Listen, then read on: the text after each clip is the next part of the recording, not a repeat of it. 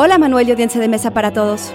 El próximo 30 de junio concluye su paso por la Galería de la Cineteca Nacional la exposición Gaumont, desde que existe el cine, que desde el pasado 10 de abril ofrece un viaje a través de la historia del cine, aunque vista desde la perspectiva de lo que sería la compañía cinematográfica más antigua del mundo. Institute.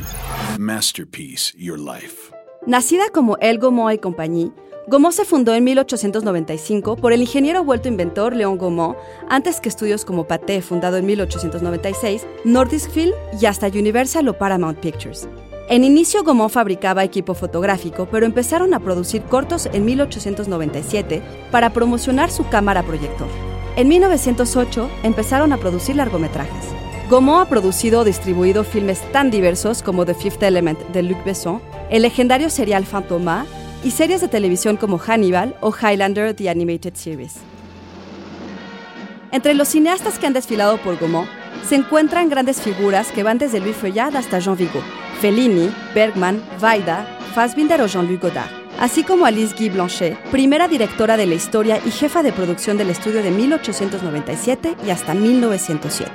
La exposición presenta 200 objetos del Museo Gaumont y está abierta hasta el 30 de junio. Idea original y guion de Antonio Camarillo. Soy Ana Goyenechea y nos escuchamos en la próxima cápsula SAE.